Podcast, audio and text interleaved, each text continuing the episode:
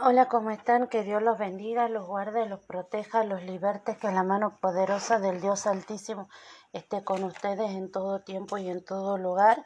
Y la verdad que es una bendición estar con ustedes en esto lo que sería el capítulo número 10 del libro de Deuteronomio, ¿sí? Pero antes de, de pasar a lo que sería el estudio de este capítulo, Vamos a estar orándole a Dios Todopoderoso, Padre Misericordioso, Padre Eterno, y vamos a hacer una confesión de fe, ¿sí? Señor Jesús, en esta hora te pedimos que seas tú preparando nuestro, nuestro corazón para lo que es esta confesión de fe, Señor. Señor Jesús, yo creo que tú eres el Hijo de Dios, yo creo que eres el Verbo hecho carne, que Dios te levantó de entre los muertos y estás sentado a la diestra de Dios Padre Todopoderoso. Te pido, Señor, que entres en mi vida y seas mi Señor y Salvador. Te pido perdón por mis pecados, por mis faltas conscientes e inconscientes.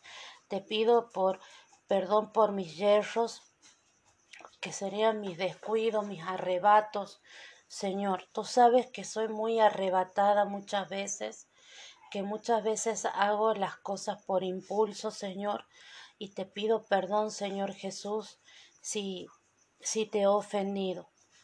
Te pido, Señor Jesús, que seas tú escribiendo mi nombre en el libro de la vida y que mi nombre nunca sea borrado. Te pido, Señor, que seas tú reconociendo mi nombre ante Dios Todopoderoso y ante sus ángeles. Amén y amén. Siempre reconozcamos nuestros errores por yerro, como dice la palabra, por descuido, que vendría a ser, muchas veces hacemos muchas cosas que las hacemos por descuido, las hacemos por, por arrebatado. Yo la verdad que muchos errores que he cometido han sido por arrebatada que soy. Y, y vamos a pedirle también a Dios Todopoderoso que en esta hora sea el poder del Espíritu Santo guiándonos en el estudio de la palabra, que sea Él abriendo nuestro conocimiento, abriendo nuestro, nuestro entendimiento para que podamos disfrutar de este estudio y para que podamos comprenderlo, para que la palabra sea sembrada en nuestro corazón. Amén y amén. Les quería comentar que dentro de poco va a salir una nueva Biblia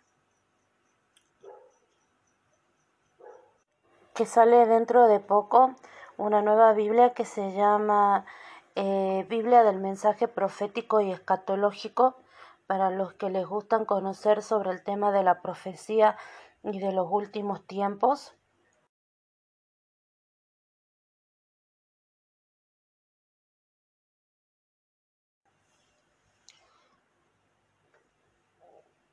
Está pensada su, publica, su publicación, o es decir, sale a la venta el 3 de mayo del, de este año del, 20, del 2022, ¿sí?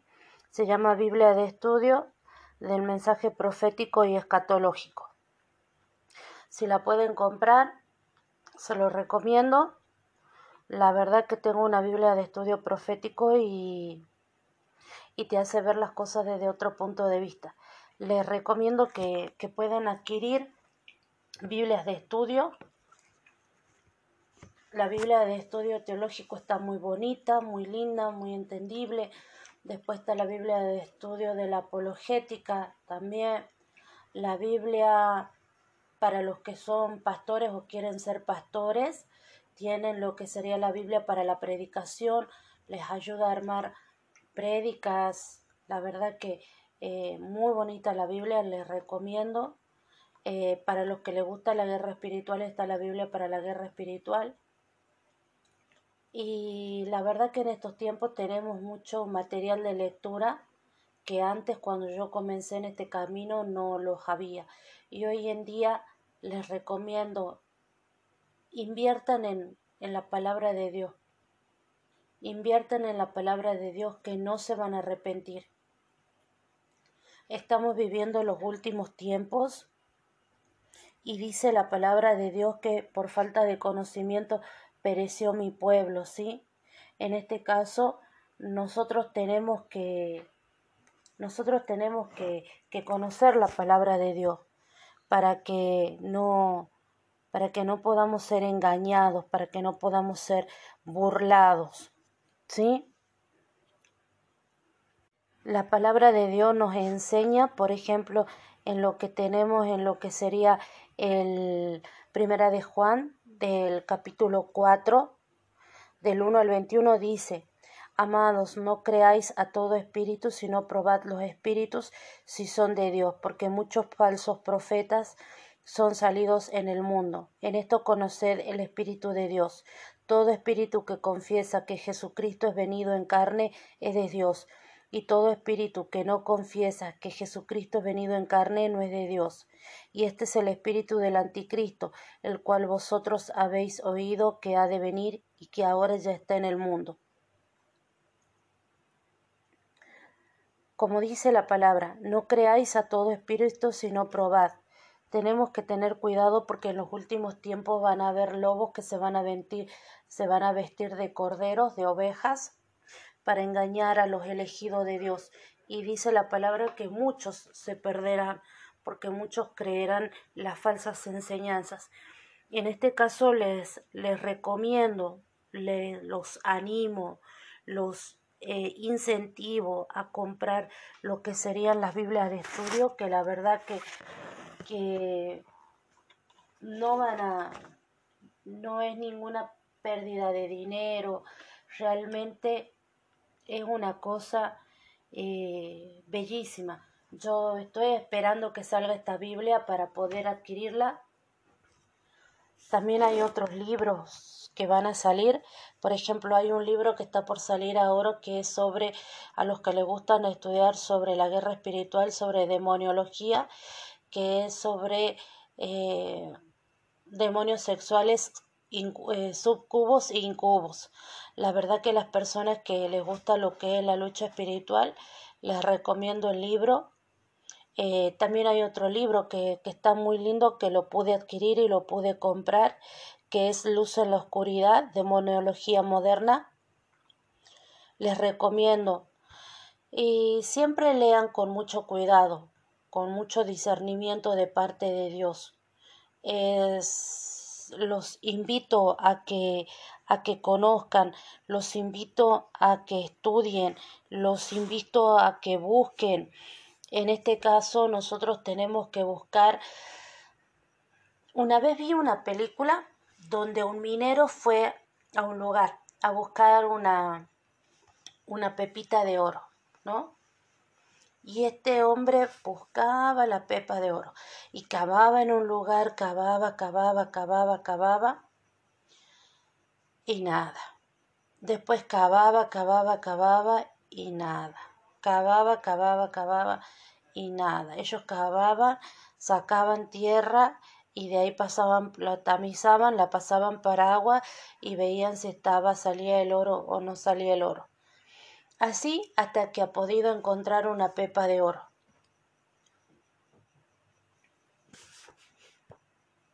En este caso, la palabra de Dios es nuestra pepa de oro.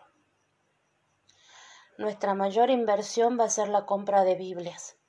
Les recomiendo, por favor, compren Biblias, compren Biblias, compren Biblias, lean, escuchen, este, tienen, por ejemplo, lo que es la, las Biblias. Eh, en este caso a mí me gusta mucho lo que es la Reina Valera.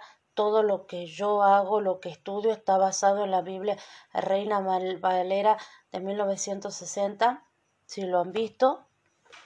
Y, y lean, lean, lean, busquen, busquen como si, como si estuviéramos desesperado por agua, como si estuviéramos en un desierto y tuviéramos necesidad de tomar agua, la palabra de Dios es esa agua que necesitamos.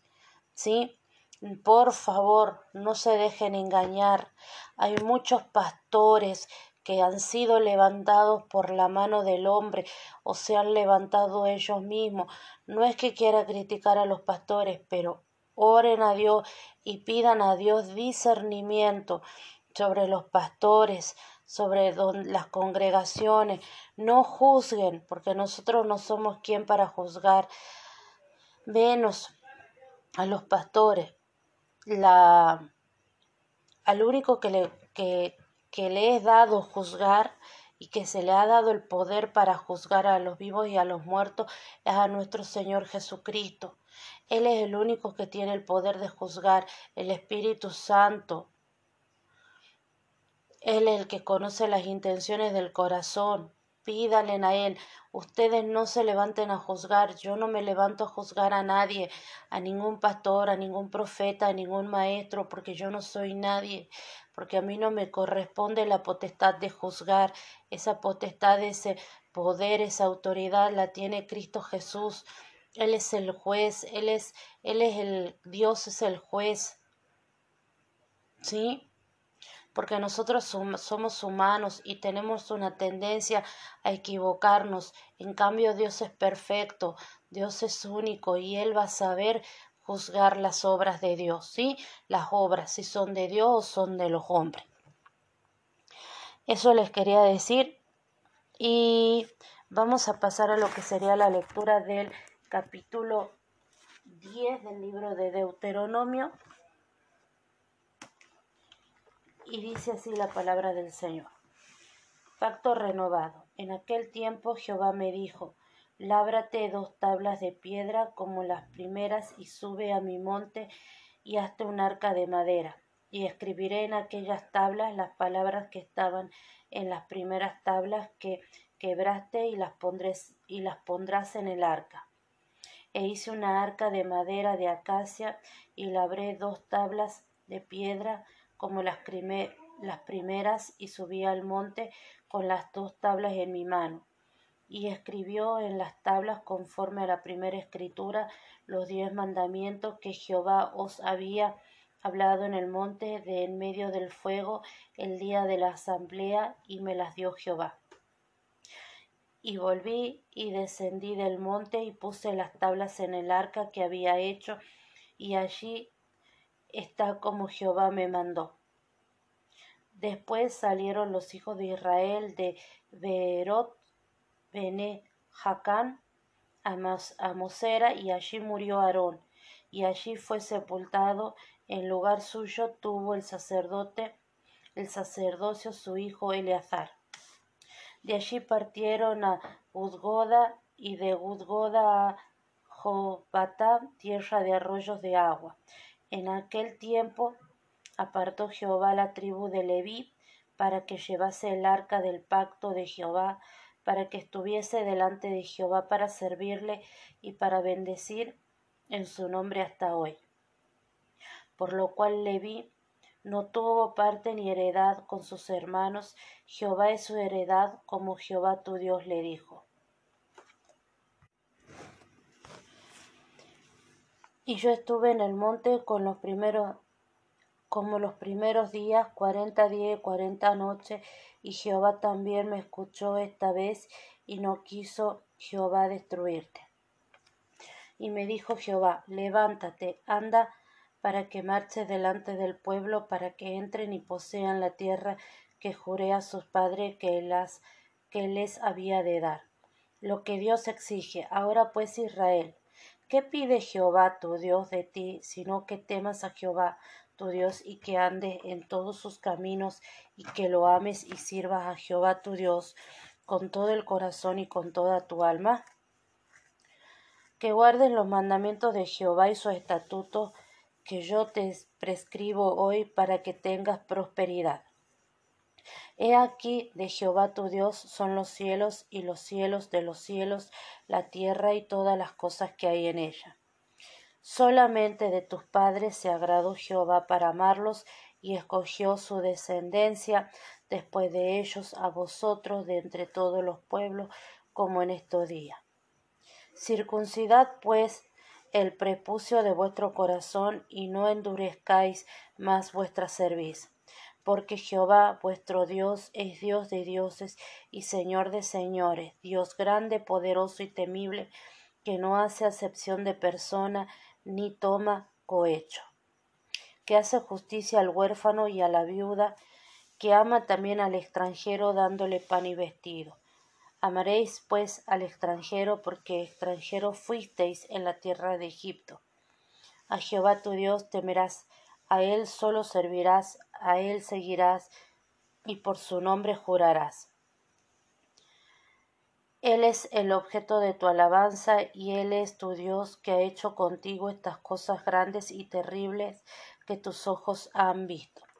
Con setenta personas descendieron tus padres a Egipto y ahora Jehová te ha hecho como las estrellas del cielo en multitud. Bien, en este caso veremos lo que nos enseña la Biblia de Estudio Teológico con respecto a este capítulo y dice así. Versículo 1. El Señor no responde directamente a la petición de Moisés, sino que le ordena reponer las dos tablas de piedra que había quebrado en el, eh, en el capítulo 9, versículo 17. Las nuevas tablas serían como las primeras, los mismos mandamientos escritos con las mismas palabras. Por primera vez se menciona el arca en Deuteronomio y se la describe como una caja de madera, no como el estrado del trono del Señor. El arca se construyó poco después de escribir las nuevas tablas. Para instrucciones sobre cómo construir la el arca podemos verlo en eh, Éxodo 25. Era práctica, era práctica común en el antiguo cercano oriente guardar copias de los tratados en los lugares de culto, una copia para cada una de las partes. Versículo 5. Y allí están. El pacto sigue presente y vigente a pesar de las reiteradas provocaciones de Israel que encendieron la ira de Dios durante los pasados cuarenta años. Esto se refiere a las distintas transgresiones que cometió el pueblo de Israel y esto lo podemos ver cuando él habla en el capítulo 9, dice también en Tavera, en Masa, en Kibrot Jataba provocasteis a ira a Jehová. En este caso tenemos, por ejemplo, lo que sería la creación y la adoración del becerro de oro, ¿sí? A eso se refiere. Versículo del 6 al 9. Aunque al cabo de un tiempo murió Aarón, la oración de Moisés por él fue respondida. Más aún la muerte de Aarón no implicó el fin del sacerdocio. Dios continuó proveyendo sacerdotes a través de Eleazar, hijo de Aarón y de la tribu de Leví. Como los levitas no poseían tierra, las demás tribus debían suplir sus necesidades y protegerlos. La ubicación de Mosera es incierta, pero se cree que estaba cerca del monte de Or. Guzgoda corresponde a Gidgad en números, y esto lo vemos en el número 33 del versículo 32 al 33. La orden levántate, anda, indica que una vez, una vez pronta las nuevas eh, prontas las nuevas tablas y construida el arca, la intercesión de Moisés fue respondida cabal, cabalmente le pedía que se mueva el pueblo de Israel. Versículo 12. Después de hacer hincapié en los mandamientos esenciales y de reiterar y de, y de expresar reiteradas veces su preocupación por el historial de fracasos de Israel y su orgullo y temor, Moisés exhorta a los israelitas a enderezar su corazón. Versículo del 12 al 13. Ahora pues marca la transición de la historia de la exhortación. ¿Qué pide Jehová tu Dios? Moisés enumera cinco mandamientos. Que lo ames. Lo más importante de ello es amar a Dios. Que temas a Jehová y que andes en todos sus caminos y sirvas. Que guardes sus mandamientos para que tengamos prosperidad. El fin último de la obediencia es bendecir al pueblo. Si se dan cuenta acá dice que lo ames, que debemos amarlo con todo nuestro corazón y con toda nuestra alma, que tengamos temor a Dios Todopoderoso, que andemos por sus caminos, es decir, que sigamos sus estatutos, que muchas veces es difícil, si es difícil, que tenemos lucha, sí tenemos lucha, pero grande es el que está con nosotros. Y que lo sirvas, que guardes para que tengamos prosperidad, que guardemos los estatutos y los principios que Él nos enseña a través de su bendita palabra.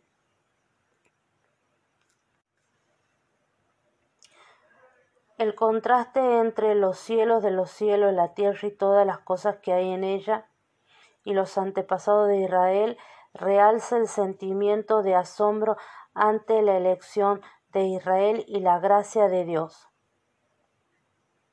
Versículo 16. Circuncidáis pues el prepucio de vuestro corazón. La mención de la descendencia que evoca Génesis 17 cuando Dios instituyó la circuncisión como señal de pacto para Abraham y sus descendientes. Aquí se reconoce explícitamente que el corazón de Israel debe cambiar. La circuncisión representa desechar la obstinación que les implica amar a Dios como debe ser.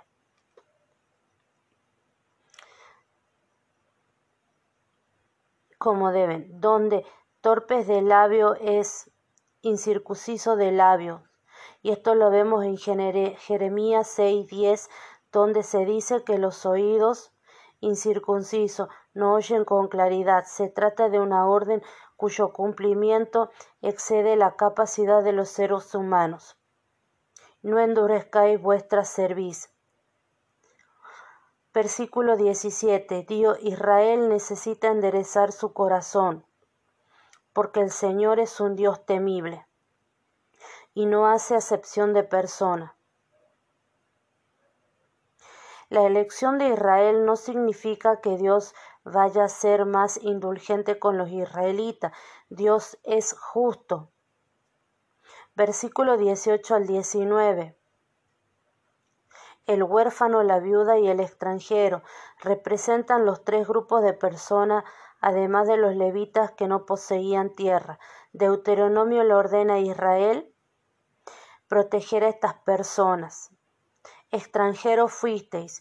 Varias leyes del Deuteronomio están motivadas por la experiencia vivida por Israel en Egipto. Versículo 20. A Jehová tu Dios temerás, a él seguirás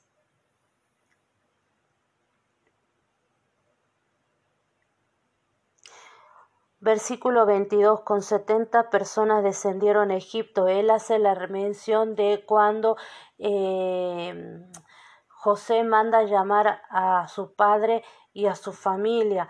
Es decir, cuando manda José, manda a buscarlo a, Jacob, es decir, a Israel, y ellos descienden para vivir en la tierra de Egipto y dice, como las estrellas del cielo en multitud. Después de mencionar la elección de Abraham, Moisés ahora se refiere al cumplimiento de su pacto en la promesa abrámica. Génesis 15:5 que la promesa de Abraham sería que lo haría padre de multitud, es decir, que su descendencia sería incontable. Esto si lo vemos al día de hoy se refiere a todas aquellas personas que aceptamos a Cristo Jesús como nuestro Señor y, y Salvador personal, ¿sí? Eso sería la interpretación de la Biblia de estudio teológico con respecto a este capítulo. Ahora vamos a ver lo que la Biblia de estudio teológico nos enseña.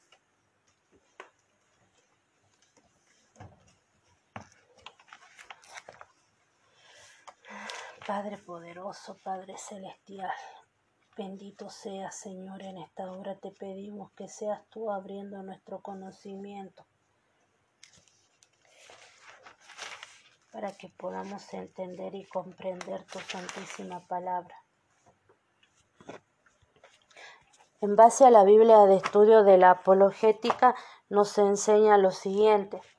Versículo 4. El Señor describió en las segundas tablas las mismas palabras que había escrito en las primeras.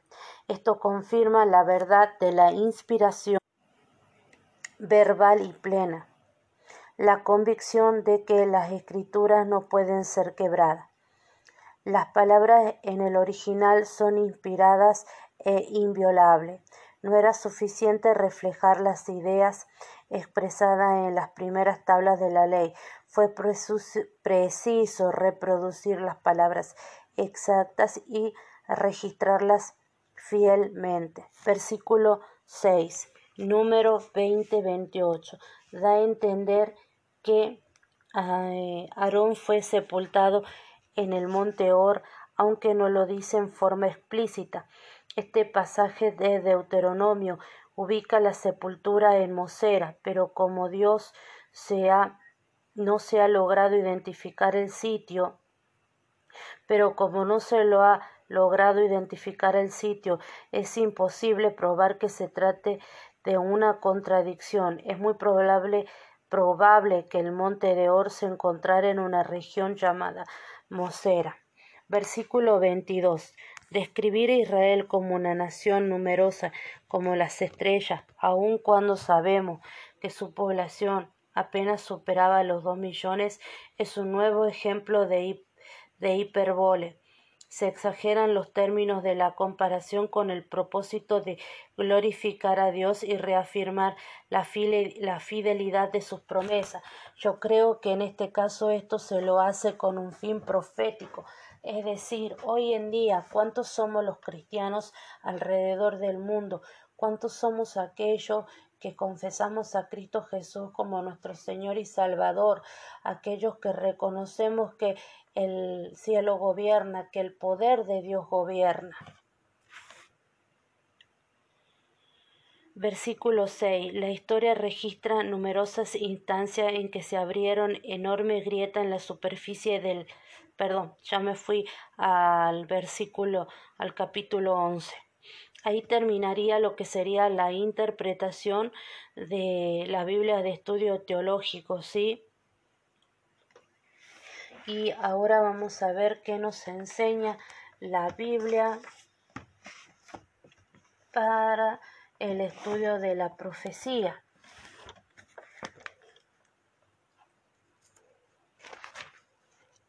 Padre poderoso, que tu palabra, Señor, hágame ella, Señor de frutos, Señor, en nuestras vidas, en el poderoso nombre de nuestro Señor Jesucristo. Te lo pedimos para la gloria y honra de tu nombre. En el versículo del 1 al 5, el Señor revela a Israel instrucciones sobre el arca del pacto, que contendría el registro de la relación pactada entre Dios y su pueblo. Moisés rompió la primera copia del pacto cuando descendió del monte y vio a Israel en actos de idolatría. Éxodo 32.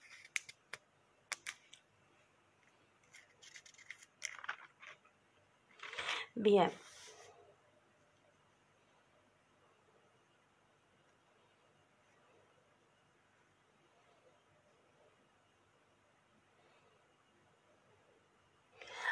Bueno, acá hay un cuadro que nos enseña que la tierra prometida de Israel.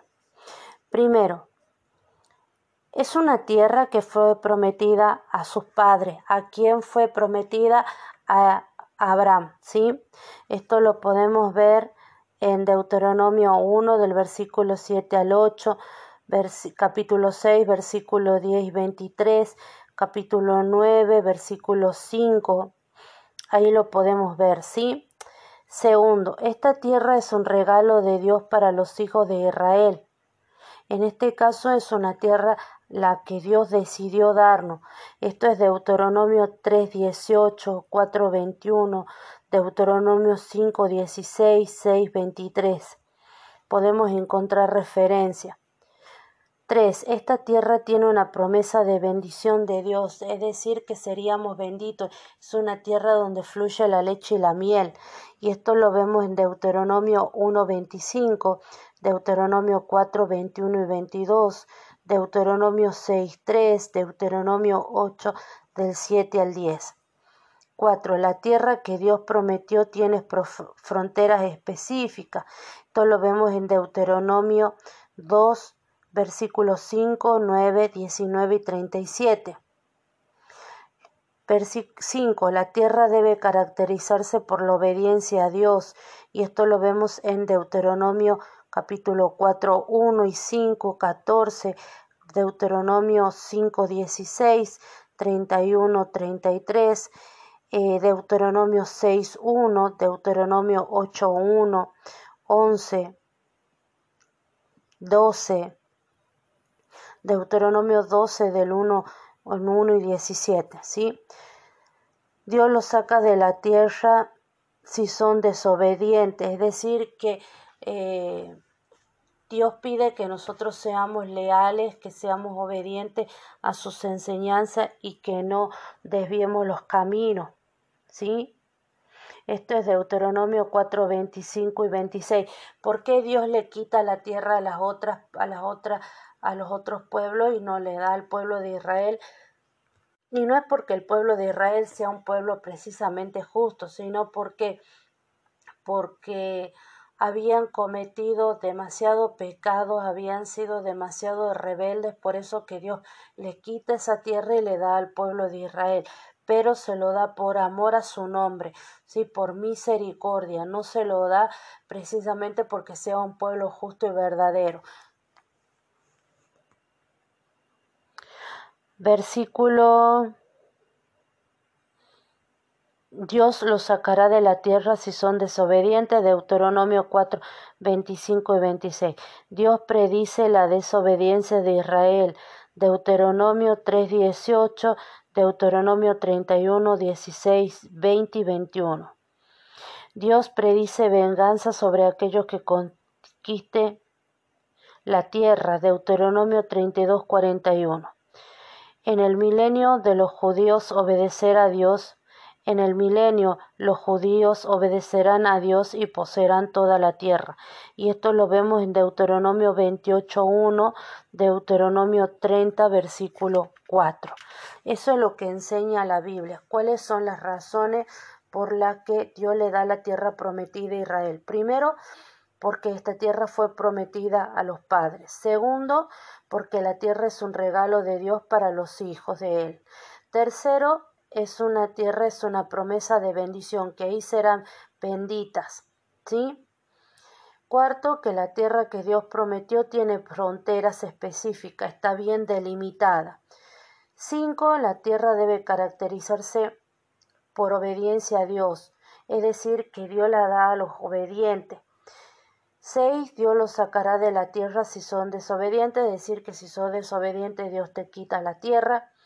7. Dios predice la desobediencia de Israel. Dios ya había anunciado que Israel iba a cometer. Es más, eh, vemos anteriormente que Moisés siempre hace hincapié en no caer en la idolatría. 7. Dios predice la desobediencia de Israel. 8. Dios predice venganza sobre aquellos que conquisten la tierra. Y 9. En el milenio de los judíos, eh, los judíos obedecerán a Dios y poseerán toda la tierra. Esta es la lectura de la Biblia de estudio de la profecía con respecto a este capítulo. Vamos a ver qué es lo que nos enseña la Biblia para el estudio de herencia reformada y nos dice,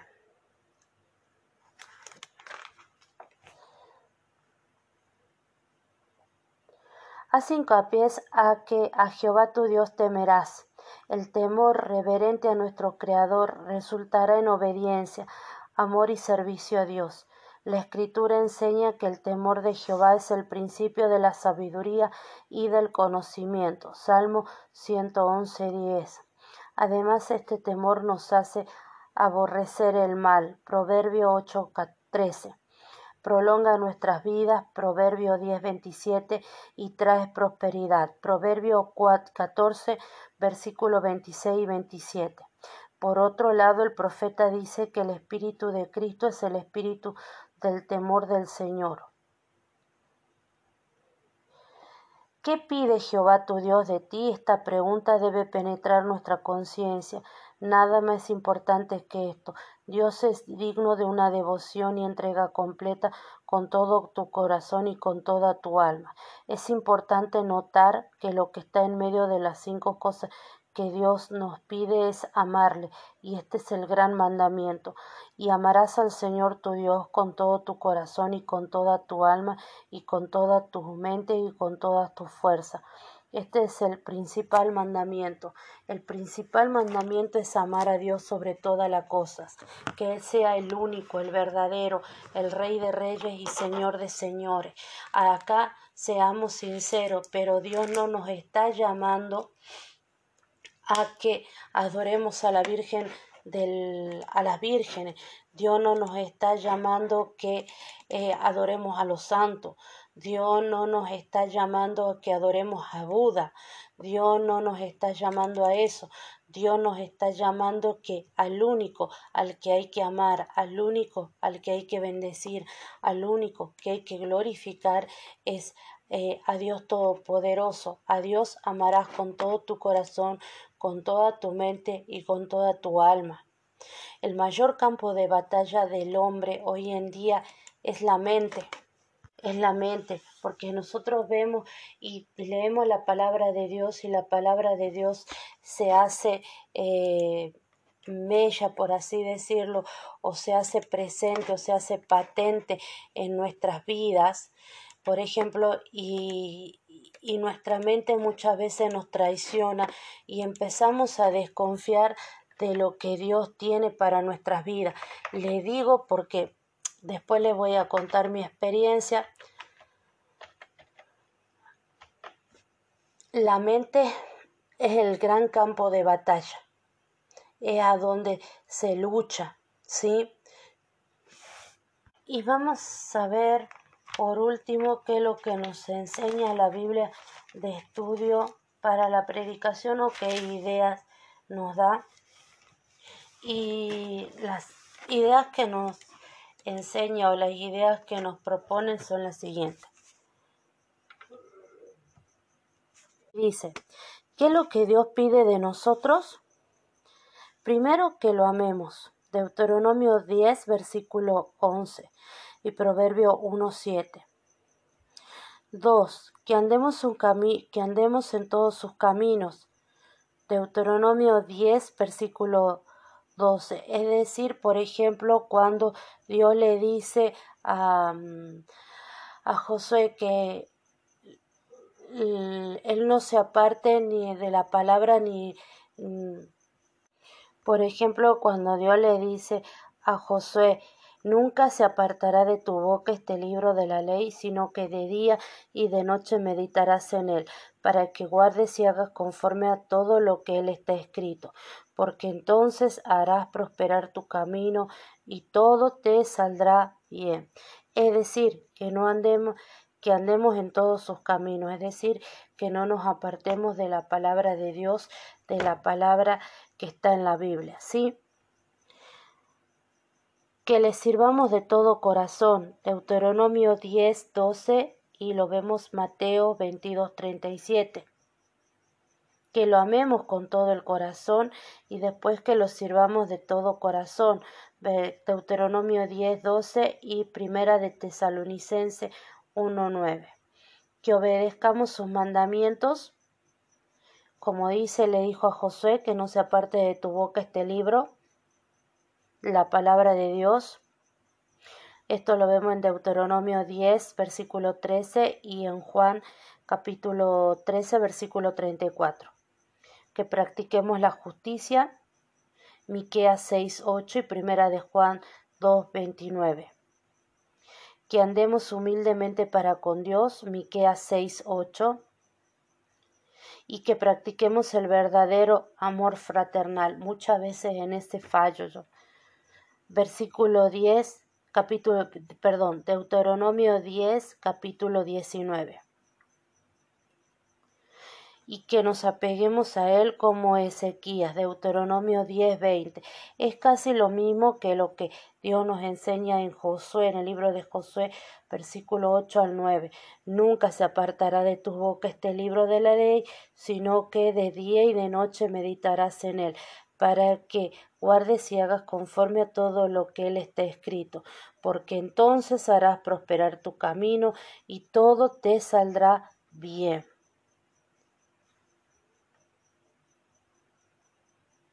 A eso se refiere.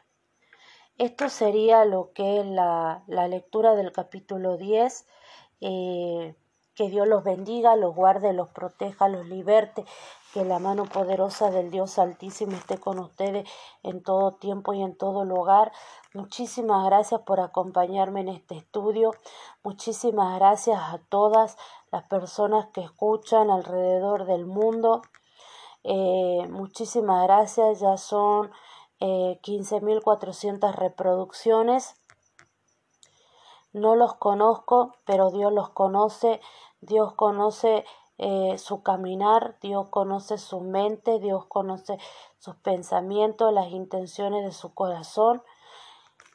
Y que Dios los bendiga, estén donde estén, estén pasando lo que estén pasando, pídalen a Dios, levanten su mirada a Dios, clamen a Dios, hagan como cuando yo un día estaba a punto de perder la estaba a punto de perder la conciencia porque me debatía en una depresión muy fuerte y yo lo único que hacía era decir, Señor, no permitas que me vuelva loca. Señor, no permitas que me vuelva loca. Señor, no permitas que me vuelva loca. Puede ser muy difícil la situación, puede ser muy dura, muy dura, muy dura, muy dura, pero siempre está en la mano poderosa de Dios. Volvámonos a Él, orémosles a Dios, clamémosle a Dios y pidámosles perdón. Que Dios los guarde, los proteja, los liberte, que la mano poderosa del Dios Altísimo esté con todos ustedes en todo tiempo y en todo lugar, y que el Señor haga resplandecer su rostro como hizo resplandecer el rostro de, de, de Moisés. Les mando un beso enorme y muchísimas gracias, muchísimas gracias por su compañía, por su ayuda. Ayuda en el sentido de que están conmigo y me animan a, a seguir en este estudio, en este conocimiento de la palabra, porque una cosa es estudiar sola y otra cosa es estudiar acompañada. Y la verdad que ustedes ahí a donde están me hacen compañía. Eh, esto no tiene, esto no se hace con un fin, con un fin de lucrar, porque la, la aplicación solamente monetiza para Estados Unidos, para el resto de los países no. Esto se hace con el solo hecho y con el único fin de conocer y de estudiar la palabra de Dios Todopoderoso. Ese es el único fin, ese es el único fin, el único fin, el conocer más, el estudiar la palabra de una forma distinta, de una forma más comprometida, de, y pidámosle a Él que Él tenga misericordia de nosotros y que haga que, como decimos acá en Argentina, que nos llegue agua al tanque, ¿no? que tengamos todos los patitos en fila, que podamos entender, conocer, comprender la palabra de Dios Todopoderoso. Ahora sí, un beso inmenso a todos. Muchísimas gracias, muchísimas gracias por su compañía. Que Dios me los bendiga a todos. Y muchas gracias por ayudarme. Muchas gracias por ayudarme en este estudio. Y la ayuda que ustedes me brindan es su compañía millones de besos y bendiciones para todos.